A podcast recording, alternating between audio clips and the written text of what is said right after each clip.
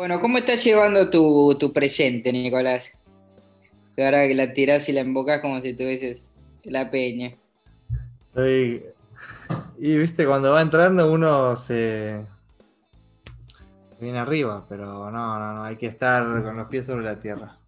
Pero sentís esas rachas. Ricky Rubio nos enseñó en el episodio anterior eh, Never too high, never too low. Hay que aprender de los invitados, de las enseñanzas que dejan los invitados. Exactamente, los invitados nos dejan enseñanzas. Em, y nada, me siento bien, me siento bien. Creo que la adaptación costó, costó. Vos estuviste ahí, vos esta vez, y bueno. Nada, hoy me siento muy bien, muy bien. Pero ¿y, sentís esas rachas eh, no te digo necesariamente. No, voy a mentir, no voy a mentir en, mi programa. Si yo meto una, la que viene la, la jalo. Eh, el otro día me llegó el dato de que decís mucho la palabra rollo, con lo cual me pareció indignante. eh, eso era uno de los chivatos que, te, que tenemos en el equipo, ¿no? Em, no, no, no, no, no. Esto me llevó a través de Lucas, que Lucas dice flipar. Me, pareció una falta de respeto total a, sus orígenes. Te este, dice todo el tiempo flipar, pero flaco, por favor. Hola, ¿qué tal? ¿Cómo estás? De nuevo aquí para encontrarnos. Bueno, a ver. Tratala con respeto, Germán, te lo pido por favor. Porque ya te puso los puntos una vez. Sí, sí, fue, brutal esa puesta de punto. Hola. ¿Cómo, están? Margarita. Ah, mira, viene hasta con fondo. Ah, pero lo tengo puesto del otro día. Vos es que aprendí esas cosas ahora. Me costó, pero veía tanta gente que salía con fondos lindos, entonces aprendí a hacerlo. Pero puedo sacarlo porque el fondo, que es el mural que pinté yo, también queda lindo. Sí, el mural a mí me gusta más que ese fondo que me parece ¿Cómo les va? Bien, estábamos conversando un poco de la actualidad de, de Nicolás. Margarita, si le preguntás por la actualidad, sabes cómo se infla, ¿no? Por eso yo iba a decir, bueno, ¿y qué es lo que están, eh, qué está contando Nicolás de su actualidad entonces? Y está contento, está contento. ¿El mural está, ahí atrás? Sí. Qué bueno, qué, qué bueno que está eso, Margarita. Viste, es mi cuarentena artística. Muy artística. un poco ¿eh? ¿Salís un poco o estás, o estás guardada de marzo? Y estoy eh, genéricamente guardada, muchos meses guardada, pero ahora hace un tiempito que he salido a tomar un café, por ejemplo, al aire libre. Entonces, qué sé yo, de los muchos que me hablan y que quiero conversar y reunión, bueno, ahora ya encontré un lugar muy lindo al aire libre y entonces lo cito ahí y voy, la verdad que me sirve, me viene bárbaro salir, otras veces salgo con Juan a tomar eh, un café también por Castelar, así que bueno, tratamos de hacer, pero nada más que eso, otro tipo de cosas no, no, no he hecho. Eh, para el resto de las cosas las hago todas eh, online, ahora que la tecnología se incorporó tanto en nuestras vidas y bueno, estoy metida con esto. A veces demasiado, te digo que me agota un poco la cantidad de Zoom y de actividades virtuales que tengo durante todo el día, a veces me agota un poco y no salís del cuarto ese. De eso se queja Juanino, ¿eh? pero eso lo podemos eh, tocar en otro momento, Margarita. Bueno, hablemos de vos. no, no, vamos a hablar tanto de mí. Bueno, un poco así, porque sos mi mamá, pero. Nada. Em, yo les hago una pregunta, los desafío a esto. ¿Qué tiene Margarita de distinto a todos los entrevistados anteriores? No me digan la mamá, esas cosas, no, eso no sirve. Otra cosa, ¿qué tengo de diferente a todos los anteriores? Y un personaje público. No, este, todos son Pero bueno, también ha habido. Pero me parece que la, perspectiva tuya del que a mí me interesa mucho tu lugar como, como seguidora de baloncesto, ¿viste? ese lugar no, Le pedí permiso a Nicolás, eh, a ver si me iban a dejar opinar de básquet también. Fue lo primero que preguntó. Pero escucha, te digo cuál es la diferencia. Es que yo soy la única entrevistada que antes de la entrevista ya vi todos los podcasts Todos los viernes.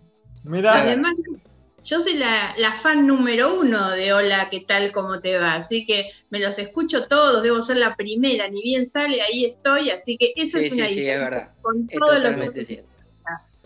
El invitado anterior eh, ya lo habían adivinado antes de que lo saquemos, antes de que lo grabemos, Germán. Eh, están muy enganchados en, en Castelarzo con el podcast.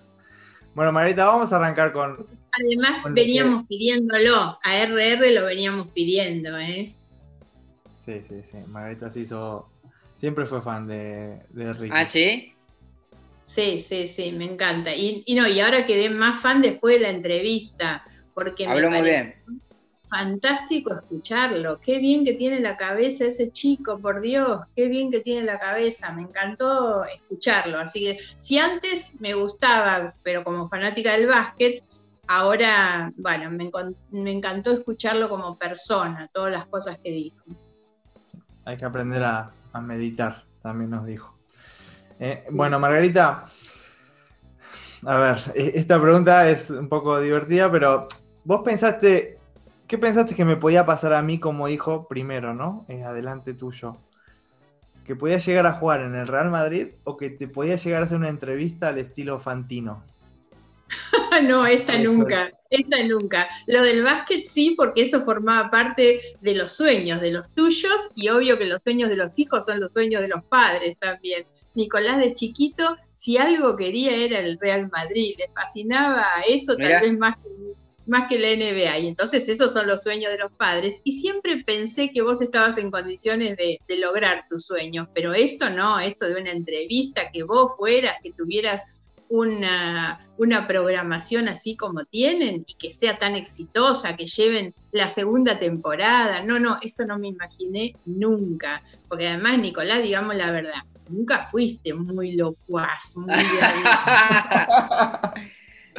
Nunca fui de hablar mucho, Germán, en mi casa. Eh, es más, eh, no sé si Tata se quejaba mucho de Margarita, no me responde, ¿no ves que no me responde? Y yo mirando el teléfono o Claro. mirando la tele. Eh, la Sí, verdad que no. palabras. Pocas, Pocas palabras. Sí, sí, sí. Yo le pregunto a los dos, este, ¿cómo Espera- fueron espera llevando? Que te digo algo, espera que te digo algo, pero nos sorprendíamos mucho cuando las notas del colegio decían, este chico habla demasiado, se ríe todo el tiempo, eh, molesta en clase, y nosotros decíamos, no, si es tan bonito, tan calladito, ¿cómo puede ser?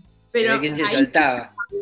sí. El, el tema del colegio eh, no lo puse en las preguntas, Margarita, pero si querés acotar algo, acotémoslo ahora al principio para después pasarlo. ¿Y qué voy a contar? Que nunca fuiste muy buen estudiante, Nicolás. Fuiste abanderado del jardín de infante, eso sí. Los tres, mis tres hijos cuando egresaron del jardín de infante fueron los abanderados. Eso sí, te imaginas, tengo ahí toda la foto de los chicos abanderados del jardín de infante. Después nunca más. No hubo más. Revoltosos después, un poquito más revoltosos. También siempre cuento que así como me pasó de haber soñado tener un hijo abanderado en la escuela, porque yo quería eso, eh, siento cada vez que lo veo a Nicolás en una competencia internacional con la camiseta de la Argentina, siento la misma emoción que sé que hubiera sentido si algún día era un abanderado en la escuela, porque creo que ahora también es un abanderado y representa al Sí. país y bueno, eso a mí me llena de orgullo que él pueda hacerlo en lo suyo, en lo que eligió, en lo que le gusta, en lo que puede hacer. Eh, lo que iba a preguntar es cómo llevaron el uno y el otro el tema de, de la exposición y sobre todo, en tu caso, Nico, vos siendo chico, cómo, cómo sufrías tal vez alguna crítica a tu mamá y vos, Margarita, cuando Nico empezó a ser un jugador más reconocido todo y su nivel de exposición creció, cómo también te llevabas con el hecho de que a veces tu hijo se comiera alguna puteada. Eh, ¿Contestás vos, Nico, o yo? A ver, eh, de chico nunca me llegó ninguna puteada Margarita. O, no, no existía Twitter en el momento en el que yo iba al colegio o menos al jardín, ¿no? Entonces, no llegaba ningún compañero y me decía nada tampoco. Eh, ¿Qué voy a decir? La imagen de, mi- de mi vieja es... eh, no, no hay nada que, que se le pueda... Pero yo, yo decir, sufría pero- mucho cuando, yo sufría mucho cuando en casa miraban Tinelli, era el programa de Tinelli, que era el programa que más se veía, y ahí ah.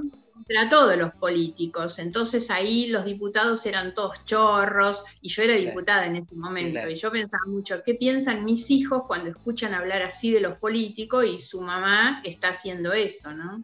Después ya más de grandes, con el gran hermano... Eh, Famoso de, Tinelli también. Tinelli, que hicieron como una casa de gran hermano de políticos.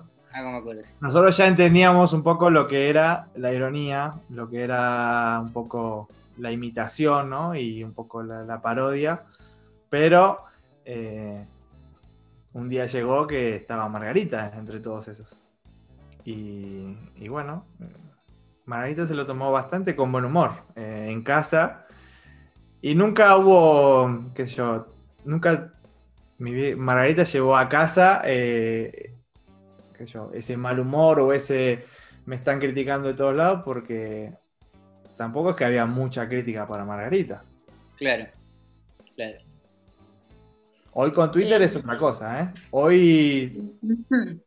Hoy, hoy es otra, por supuesto. Yo creo que nosotros tenemos como bastante elaborado esa relación entre los dos y el personaje público que cada uno tiene y me parece que lo hemos ido naturalizando mucho, tanto en la relación con nosotros como en la relación con los demás, ¿no? A mí me impactó mucho haber reaccionado sobre esa condición pública de Nicolás, ¿no? Todo el mundo dice, en un momento Nicolás era el hijo de Margarita, en las canchas, en todos lados. Y hubo un momento en el que al revés, yo empecé a ser la mamá de, Nico, y eso es seguramente lo que ocurre ahora también. Me acuerdo el día en que yo reaccioné mucho de esto, era en Mar del Plata, eh, Nicolás no era lo conocido que es ahora, pero ya evidentemente lo era. Yo voy al teatro con Juan a ver a Fátima Flores, me acuerdo. Y los políticos tenemos ese ego, viste, que es cuando la gente nos mira, nos saluda, nos reconoce sobre todo. Y entonces el acomodador nos lleva, entrábamos por la fila, digamos, viste, cuando te acomoda el del cine, el del teatro, y entonces yo veía unos jóvenes que había por ahí, mirá, mirá quién viene, ¿viste? Claro, y yo me pongo toda orgullosa, me reconocieron, y uno le dice al otro, es la mamá de la provítola. y en ese momento no era Nicolás tan conocido y yo sí era más. Y eso me hizo reaccionar mucho en ese, en ese momento, pero la verdad es que lo vivimos con mucha naturalidad. Sí sufro, por supuesto, antes y ahora y en todo momento, pero como le pasa obviamente a cualquier madre o a cualquier persona que quiere mucho a otra persona, cuando alguien lo agrede, cuando lo critican, bueno, la verdad es que siempre sufro mucho eso, como he sufrido las veces que le han pegado en la cancha y yo estar ahí mirando que recibe eh, algún codazo o algo, bueno, también esas cosas por supuesto, pero como nos pasaría a cualquiera, ¿no?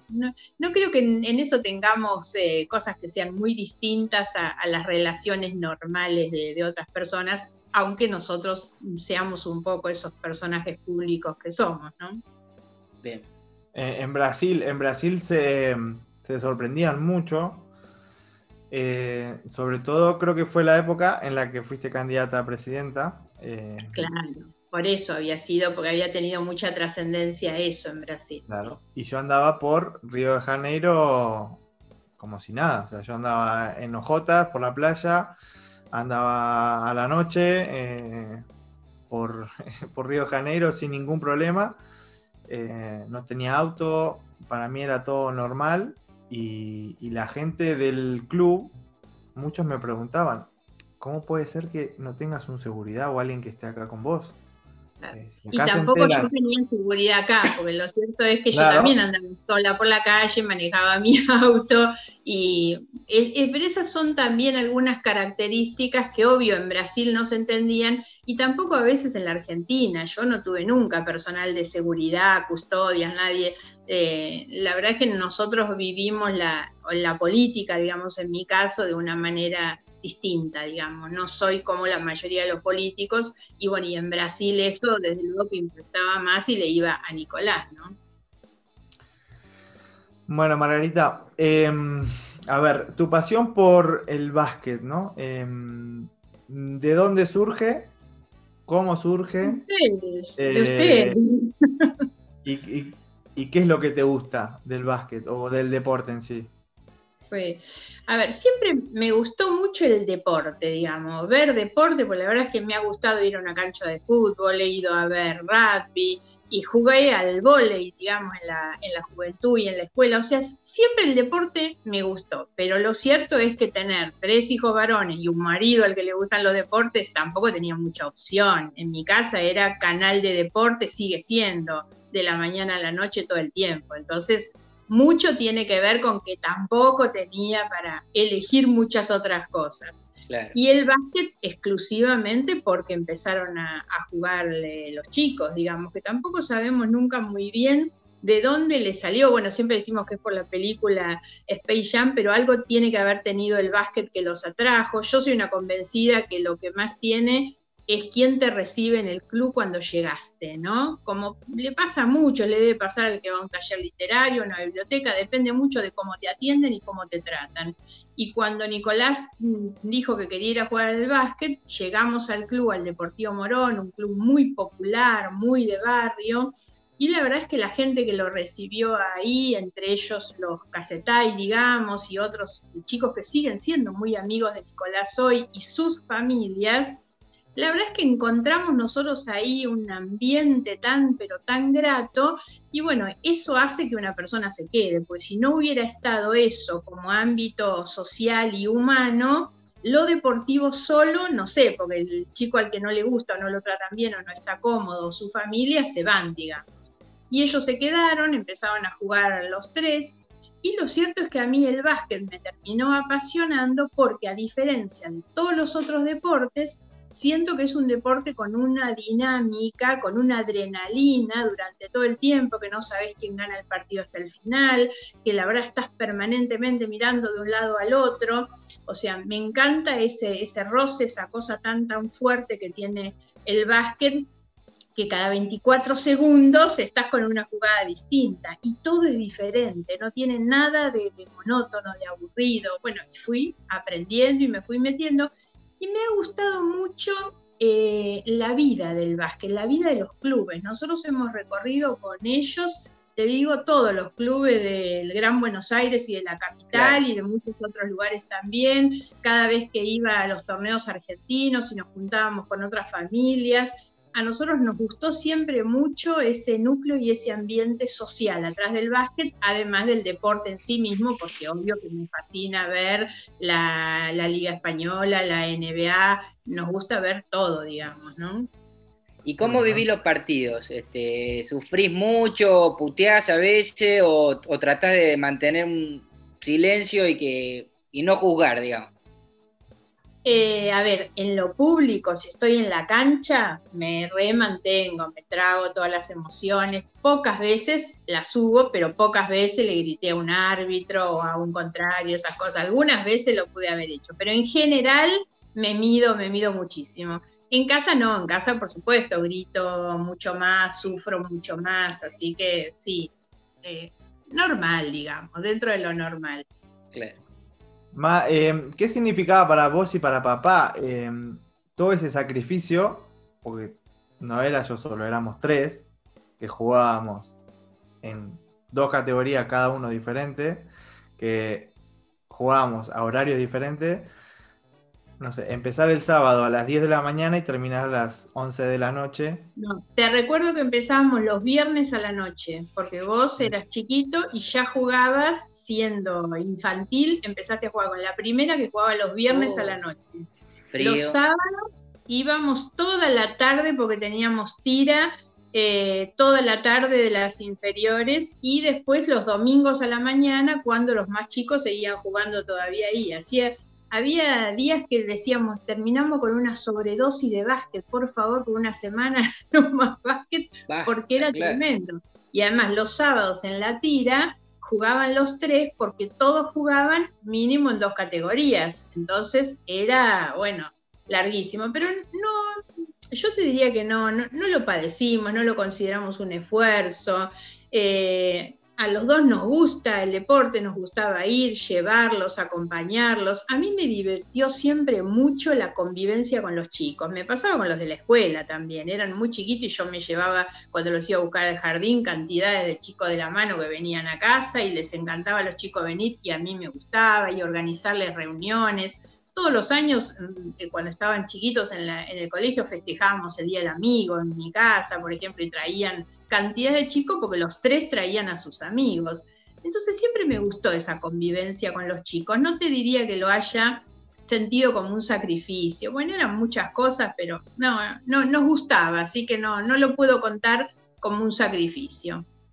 ¿Y cómo, cómo llevaste el momento en el que él se presenta a, no sé, a la cocina o donde habrá sido y te dijo, mamá, yo me quiero dedicar al básquet, largo la escuela? No, por suerte no largó la escuela, llegó a anotarse en la facultad, que lo hizo. Ah, esa no la sabía. ¿Qué carrera? No porque quisiera, en turismo se anotó, pero es porque eligió algo, porque como yo quería que fuera a la facultad, para hacerme el gusto a mí, se anotó en la facultad y empezó a cursar tenía los libros, mira, tengo todavía todos los apuntes y eso lo tengo cuando limpié el garaje de mi casa, andaban ahí los apuntes de él de la facultad de inglés y todas las cosas de turismo. y se anotó. Eso fue lo que, lo que abandonó, fue la facultad, pero en el momento en que él abandonó la facultad, pensá que ya había empezado a jugar eh, en, la liga, en, en Lanús estaba, entonces, bueno, ya veíamos que tenía alguna protección, todas las personas que lo veían nos decían, no, Nicolás tiene ahí, qué sé yo. Así que, bueno, no, tampoco te diría que, lo sufrí mucho en ese momento. Me parece que ya como que estaba, así que no, decidimos eh, acompañarlo. No, proyección ninguna, en ningún momento pensé que ibas a llegar a, donde estabas, pero en definitiva lo que estábamos eh, aceptando era que vos exploraras, digamos, en una actividad, en una carrera que a vos te gustaba. Eh, ponele que ahí te hubiera ido mal y que de la NUS te mandaban de vuelta. Y bueno, yo te iba a pedir de nuevo que fueras a la facultad. Seguramente por eso no tiré los apuntes, ¿eh? por eso no porque pensé que en algún momento te mandaban de vuelta y entonces tenías que retomar la facultad. Siendo tan joven, siempre está la, la posibilidad de que tenés una eh, una vuelta, digamos, en, la vida. Entonces, explorar eso no. Ahora no, nunca pensamos nosotros, para nosotros ya que te fueras a la NU, que jugaran en TNA, era el primer año ese, era TNA, no sé si se llamaba igual en ese momento, pero fue un primer año ahí, después con la NUS es que asciende a, Liga Nacional. Entonces, para nosotros ya eso era una enormidad, digamos, que estuviera haciendo eso. Así que Em, me contaba Nico la otra vez que estuviste en todas las ciudades en las que él jugó. Em, ¿Cómo viviste vos el momento de Rusia, que fue tal vez el, más difícil de la carrera de él? En un, lugar, en un lugar absolutamente exótico, con un clima hostil, en un club que no, no, no, le trataban bien, ni siquiera le daban participación, este, momento de incertidumbre claro, a la distancia con mucho sufrimiento, porque el sentir que Nicolás no era considerado en realidad, ¿no? Y eso es siempre lo que más duele, porque una cosa es, bueno, cuando entra y se equivoca y qué yo, pero ahí no lo consideraban. Entonces, para mí, ese destrato que tenía me hacía sufrir muchísimo. Pero de la misma manera te digo que el hecho de que él estuviera en Rusia con Delfina, me daba alguna tranquilidad, digamos. No estaba solo, estaba acompañado, él tenía el apoyo de Delfina, que realmente es una chica en eso excepcional porque es un gran apoyo para él, ella es muy madura, lo ayuda mucho. Entonces, eso me dio tranquilidad. A mí me pasó que vi la experiencia anterior más directa que fue Lituania. Lituania para mí fue de un impacto. Yo cuando volví de haber estado en Lituania con Nicolás, me acuerdo que le dije a Juan, fui a ver a mi nene y volví habiendo visto un hombre, porque yo había visto a Nicolás en una soledad tan pero tan grande en Lituania, porque ahí prácticamente él no tenía relación con nadie. Yo estuve unos días y eh, cuando yo volví contaba, Nicolás almuerza solo, cena solo y al día siguiente otra vez almuerza solo, cena solo, de una soledad total. A mí me había dado cuando yo me tenía que venir, ay, tenía un dolor enorme porque lo había visto muy solo, pero al mismo tiempo había visto como que ese fue su momento de madurez. Yo sentí que fue como su momento de, madurez, digamos, que lógicamente ocurre muchas veces cuando uno está en esas situaciones críticas, digamos. Ahí fue cuando yo lo vi eh, muy solo. A tal punto que yo llegué, eso había sido en el mes de diciembre, y llegué acá y convencí a Federico, al hermano del medio, para que Federico se fuera a pasar las fiestas allá, pues yo no podía pensar que Nicolás fuera, tuviera las fiestas de fin de año solo. Entonces Federico con Facu Pontillo, que es el otro amigo, bueno, planearon, cambiaron sus vacaciones, que iban a ir para otro lado y cambiaron sus vacaciones para irse, y bueno, y después justo se le dio a Nicolás los primeros días de enero ya pasar al estudiante de Madrid, ¿no? Pero ese momento fue para mí de todas las cosas que vi de él como la, más crítica, eh, la de Lituania. Y en el contraste... Jugaba y no le iba mal, ¿no? Jugaba y no le iba mal, yo fui a ver partidos y demás. Lo de Rusia iba por otro lado, que era más lo, emocional, lo que a mí me, me jorobaba, pero al estar con Delphi me parecía que al no estar solo yo creo que la situación era distinta. Bien, y en lo deportivo, el contraste de, tener la oportunidad de haberle podido entregar el trofeo del MVP, ese momento, ¿cómo lo viviste? Ah, bueno, no, tremendo, tremendo. Eh, yo soy como muy em, fanática de, además de que miro todo y qué sé yo, y leo todo, leo las estadísticas y todo. Entonces yo fui llevando todo el proceso de Nicolás, de que Nicolás llegaba el fin de año y le iba re bien en las estadísticas, después había empezado el público.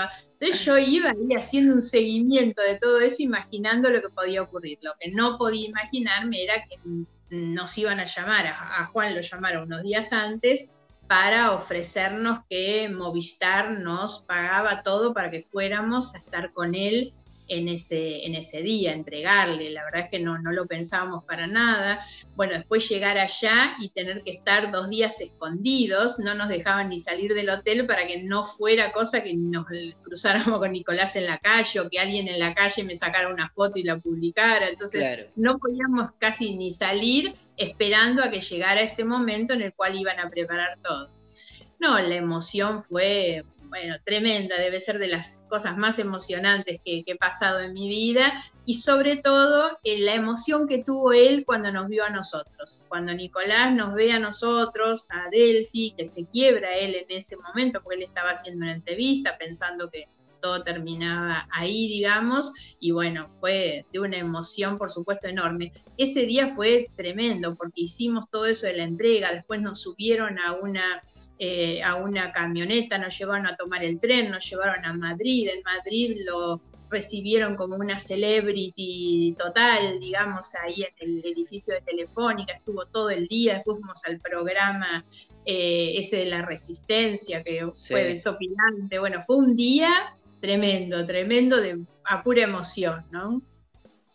Popularidad total, además. Sí, sí, de esas cosas que realmente nunca, nunca hubiera pensado, ¿no? Así como decía también, nunca hubiera pensado que iba a tener eh, un podcast, tampoco pensé nunca que podía llegar a tener eso, que es un premio demasiado grande, ¿no? A veces es difícil dimensionar la importancia que tiene ser el jugador más valioso de la liga española, es un nivel enorme, ¿no? Así que, bueno, sí, por supuesto que con mucha emoción todo lo de una madre, lógicamente, porque a cualquier mamá le pasan estas cosas cuando su hijo tiene un reconocimiento, pero bueno, si todo esto agregamos, que además es público, digamos, es una cosa muy pública, por supuesto, mucho más. Y la canción la habías escuchado, viste que él en la Copa del Rey jugó un partido tremendo y los hinchas de, la Peña le hacen una canción, que era espectacular la canción. Estuve en la Copa del Rey esa, eso fue también para nosotros haber estado ahí en la tribuna. Nosotros hicimos eh, todos un esfuerzo grande para ir, porque para la Peña que venía de una situación muy difícil llegar a jugar la Copa del Rey, ya eso solamente, que la Peña llegara ahí y en la Peña lo adoraban, nosotros ya habíamos estado ahí, lo querían tanto, Y bueno, hicimos un gran esfuerzo para ir y ese día cuando estábamos sentados ahí en el partido, viendo ese partido, no, no lo podíamos creer, tremendo fue ese partido. Y la canción, bueno, yo te imaginas que tengo todos los videitos porque con mi celular grababa todo absolutamente, así que, y después muchas veces en, en Badalona escuchamos que le cantaran todas esas cosas, así que Sí, pura, puras emociones. La verdad es que en esto no tengo más que agradecerle porque nos ha dado tantas emociones y tantas satisfacciones en su carrera y poder compartirlas, ¿no? Porque, bueno, no siempre uno tiene la suerte de poder estar cerca y la verdad es que haber podido compartir esos momentos ha sido muy importante. Bien. Bien, y, y después me insistías para que me quede en la peña. O sea, Después de todo lo que hablaste, yo estoy un poco sin palabras, Margarita, pero eh, Margarita era una de las que mm, peleaba para que yo me quede en Badalona, ¿no? Y, bueno, un poco ahí no la escuché, no la escuché. Eh, pero es que siempre está ahí Germán, ¿entendés? Eh, como estás vos para preguntarme cómo estás, bueno, ella está para preguntarme, bueno, antes del partido, el día anterior del partido, después del partido, o muy bien o muy mal, porque también eh, está eso de, de la crítica, ¿viste? del padre o de la madre o de decir... Sí, cuando vemos que algo faltó, lo decimos, por supuesto, sí. No, somos tan condescendientes, ¿eh? Sí. Eh, ¿En qué momento? Yo de más chico Germán me iba llorando de los partidos. Yo a veces sufría o perdía un partido con el Deportivo Morón en River y volvía de Núñez hasta Morón sin decir una palabra. Enojado. Eh, en ese momento, yo con 14 años, Juanino ya me quería mandar al psicólogo.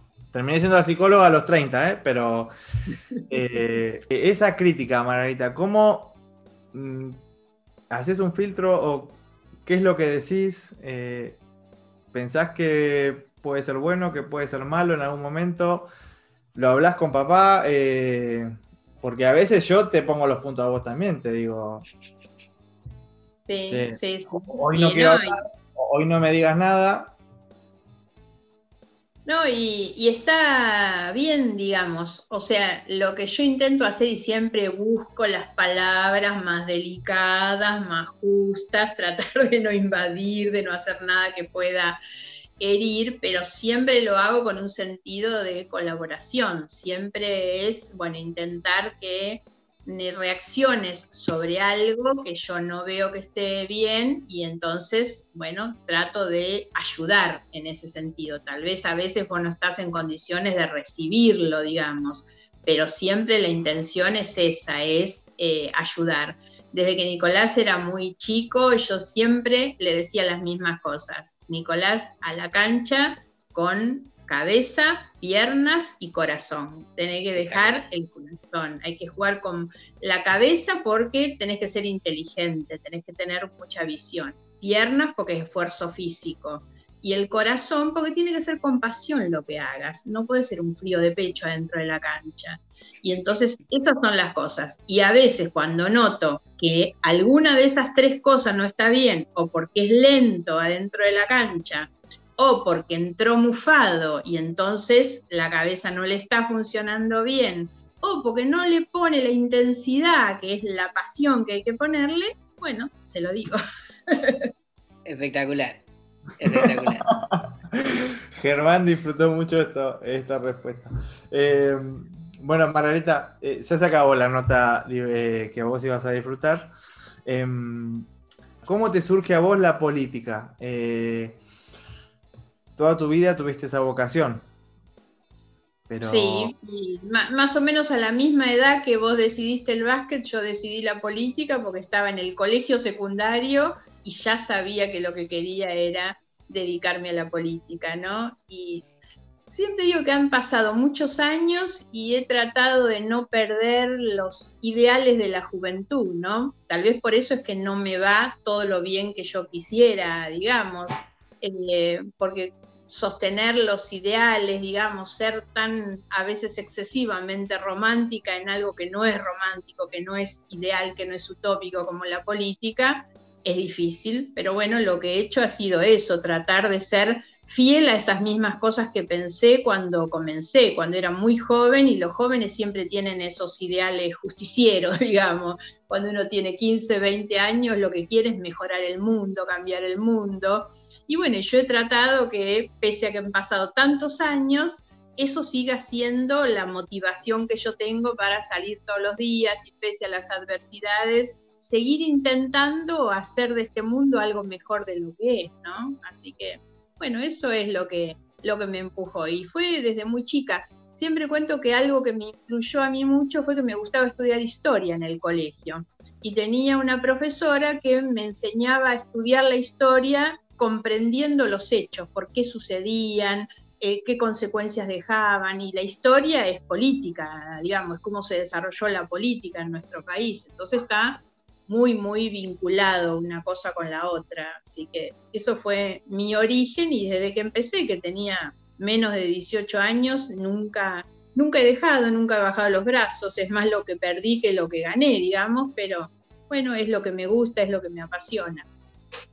¿En el camino perdiste un poco de pasión o sigue, sigue siendo igual que cuando eras prácticamente adolescente? Mira, la única pasión que puedo perder es la, de la edad, no otra, digamos, que tiene que ver no con la pérdida de la pasión, sino con los cansancios propios de la edad. A los fanáticos del básquet como ustedes les va a pasar que cuando tengan más de 60 lo van a mirar de otra manera o con otra intensidad. Pero no, no he perdido, digamos, la convicción de las cosas que hay que hacer, no he perdido las ganas, digamos, de intentarlo eso no, eso se mantiene, digamos, siempre eh, igual. Están, por supuesto, el, agotamiento, esto que te decía de la edad, y también a veces los contextos. No les voy a negar, sobre todo en el último año, que vengo viendo con mucha preocupación el devenir de las cosas en la Argentina, las dificultades que hay y de qué manera la política se ha vuelto muy mediocre, digamos. Yo siento que la política cada vez tiene una mayor distancia con la gente, hay una menor escucha de lo que le pasa a la gente y veo los políticos a veces más preocupados en eh, alcanzar y utilizar los privilegios que te da la vida pública y la vida política que no mejorarle la vida a la gente. Y, hay un debate muy berreta hoy en la Argentina de la política. El debate de la política es casi sin contenido, no se, no se discute seriamente. Por eso nos va como nos va también. ¿eh? Hoy la Argentina está pasando un muy mal momento y eso tiene que ver con que no hay una discusión razonable, respetuosa, integrada de todas las personas que puedan aportar algo todo tiene que ver con una pelea, hoy esta grieta, esta polarización nos está haciendo mucho daño. A algunos políticos les sirve, por supuesto, y por eso es que siguen en ese mismo camino. Pero bueno, hay que intentar siempre salir, salir de esto. Yo creo que hay que salir de la confrontación, de la pelea permanente que la Argentina necesita más gente dispuesta a cooperar.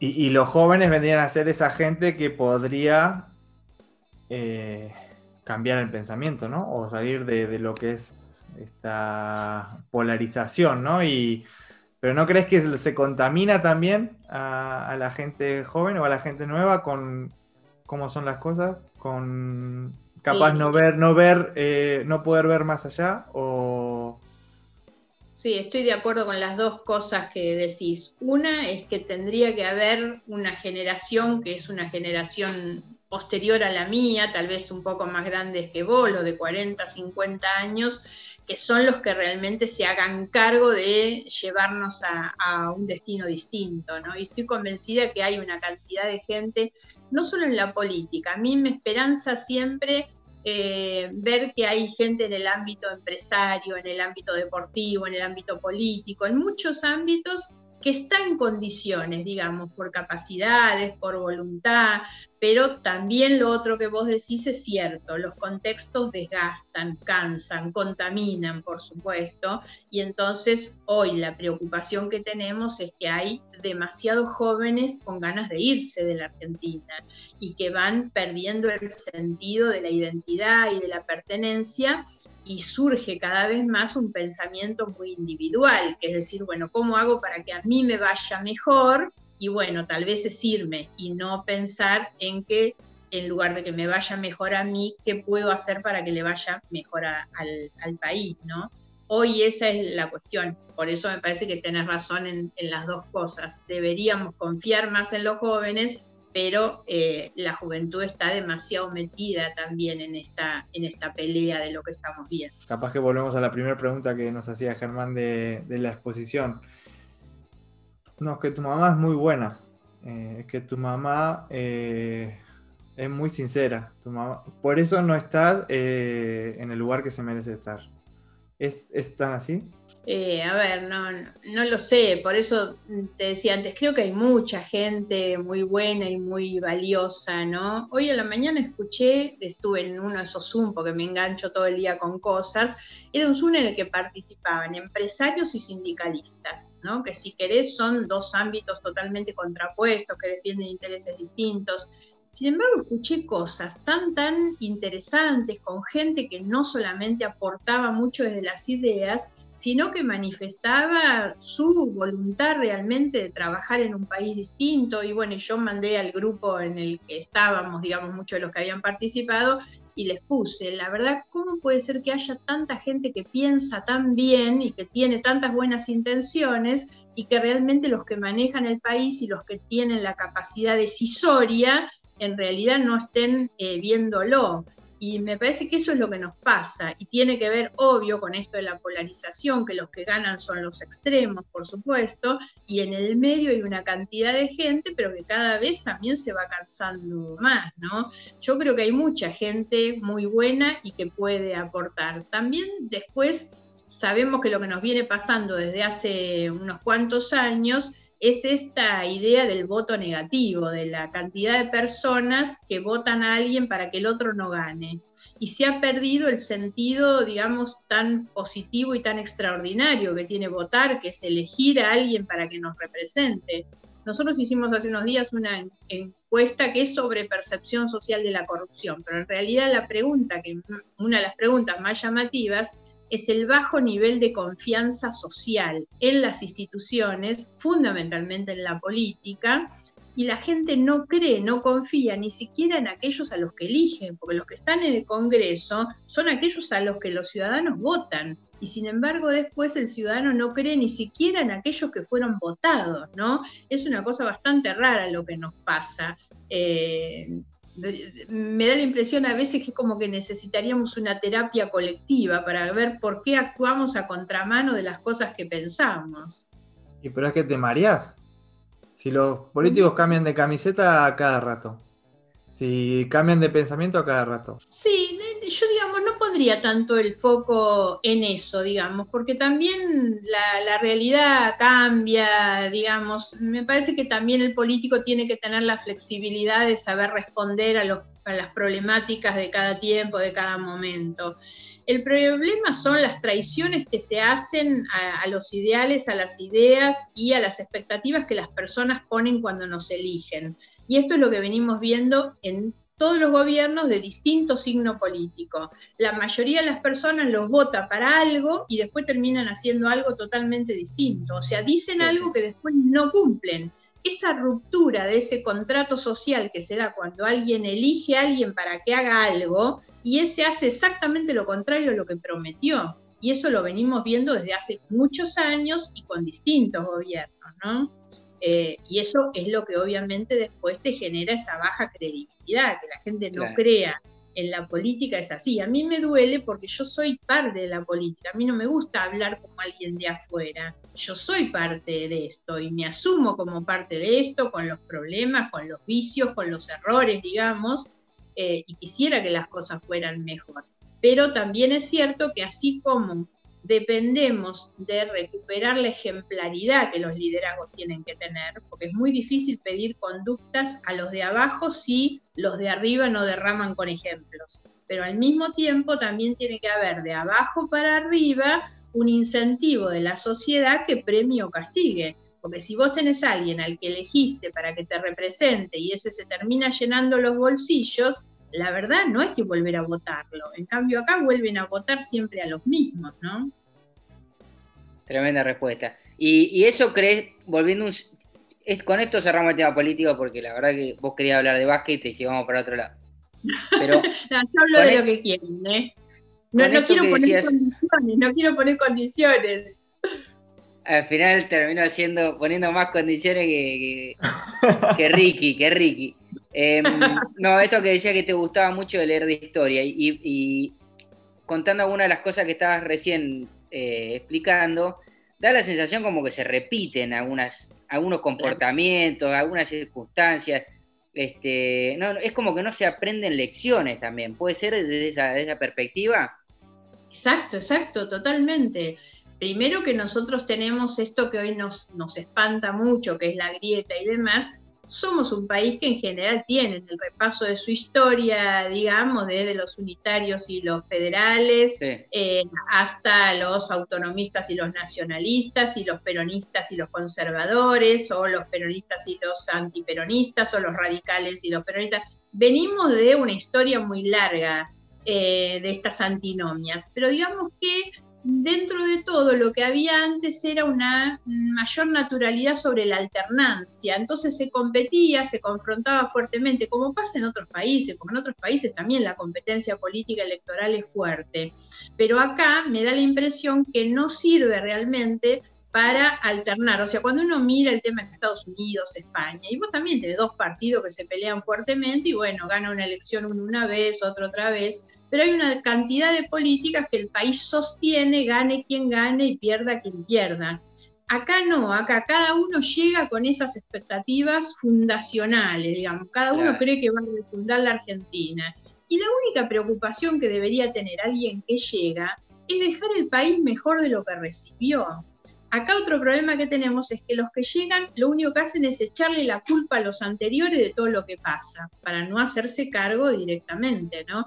Pero lo que vos decís es así, no aprendemos de los errores. Ahora, no aprendemos los políticos cuando tienen que ejecutar cosas y caen en los errores, y tampoco aprendemos como ciudadanía cuáles son las cosas que no se deben volver a votar, ¿no? Una clase directamente. Cerramos el tema eh, política, Germán, y, vamos ya encarando lo, que es el final, ¿no? Em, para escaparnos un poco de, todo este tema político, Margarita, eh, llegó el momento de la pregunta Renault. O sea, Renault, como ya sabes, es nuestro eh, main sponsor. Main sponsor oficial, el patrocinador que, que, tiene este podcast y que con eso vivimos. Em, y que tuve Renault varias veces, ¿eh? Podemos contar todas las anécdotas de las que hemos tenido con los Renault 18, que hemos viajado por todo el país varias veces. Renault 18 y qué otro modelo tuvieron. Y la 21, que era una nevada, que llevábamos todos los chicos acostados en la parte de atrás. Hemos viajado por todo el país con esa. Y, y, el Renault 12, cuando nos casamos, la anécdota el otro día se la contábamos no me acuerdo a quién, nosotros teníamos un Renault 12 viejito y todo sucio siempre. Nosotros nos fuimos a casar con Juanino, yo con vestido blanco, y Juanino no lavó el auto. Salimos de la oh. iglesia con el auto, el Renault 12 todo sucio que llevaba Juanino y yo con mi vestido blanco. increíble, increíble. Este, ¿cómo, ¿Cómo viviste el Mundial de China? Eh, situaciones de euforia y sobre todo también de repercusión posterior eh, cuando le ganaron a Francia y a Serbia. No, tremendo, tremendo, sobre todo porque cada partido era una sorpresa. Eh, yo creo que más allá de aquellas pocas personas que confiaban, bueno, siempre reconocérselo a Escola, sinceramente, que fue el que les dio ese empuje de que él creía y les transmitía esto. Y si creemos, vamos a poder siempre para conseguir las cosas lo primero es que hay que creer que se pueden conseguir. Eh, pero lo cierto es que para quienes éramos espectadores a la distancia, cada partido era una sorpresa, ¿eh? cada partido era una sorpresa, no, no imaginábamos. Yo los vivía con muchísimo miedo, me parecía que era hasta ahí, la verdad es que no, nunca me parecía que podía eh, ser más, así que con mucha emoción. La repercusión acá en la Argentina, yo no sé si ustedes en algún momento a, la distancia podían dimensionar eso. Acá lo que se vivió, lo que ese equipo dejó para la Argentina, yo recibía mensajes, y puedo asegurar, pero de las personas más increíbles, donde lo que hacían era tratar de canalizar algo a través mío porque me hablaban como si yo se los pudiera decir, digamos, al equipo, ¿no?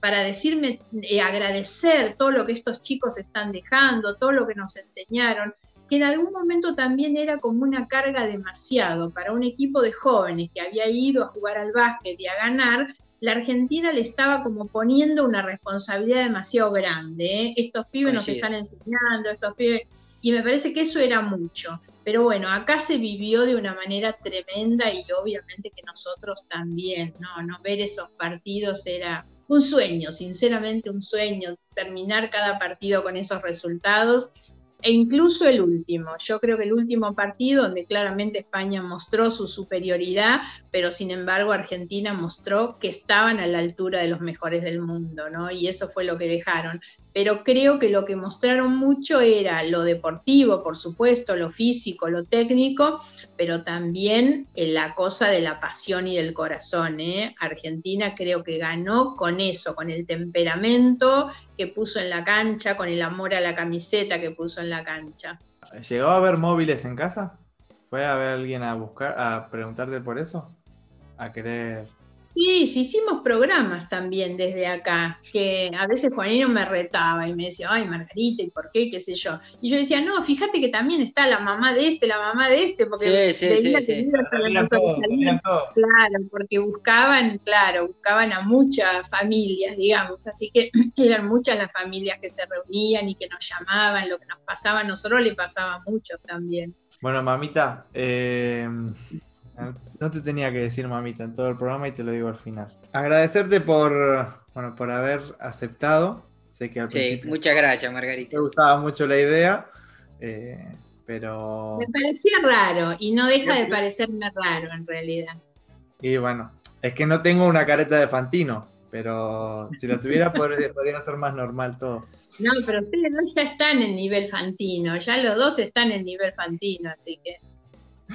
Bueno, em, nada, además de agradecerte por el programa, y obviamente vas a tener que dedicar eh, una canción al programa, ¿no? Eh, una canción favorita que tengas.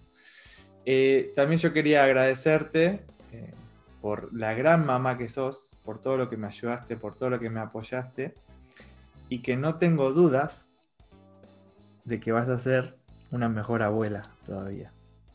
Ah. Qué bien, Nicolás, qué bien. Que vos seas un gran papá, lo importante es que vos seas un gran papá. Y yo creo que si vos eh, vas a llevar, digamos, a tu, a tu vida como padre todo lo que has sido a lo largo de todos estos años, seguramente lo vas a hacer. Y también teniendo al lado una mamá tan, tan excelente como va a ser Delphi, seguro. Creo que van a ser una gran familia. A ver, primero tengo que hacer un reconocimiento que es que yo de música, cero. Y lo que escucho en general es, claro, Juanino te puede hablar de música todo un día y sabe todo, conoce todo, viejo, nuevo, siempre está al día con la música. Yo nada.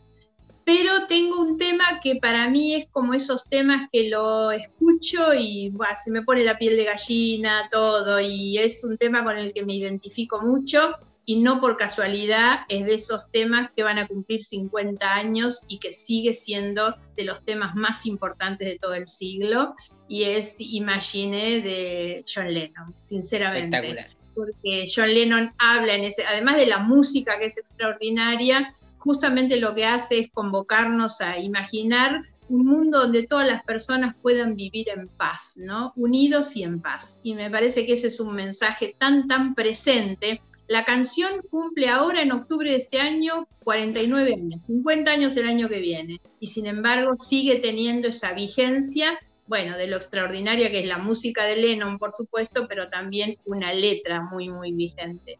Así que bueno, les dejo ese tema que es con el que yo sí me identifico. Gracias, Margarita. Gracias, Ma. Eh, bueno, gracias a ustedes. Mucha suerte. Imagine there's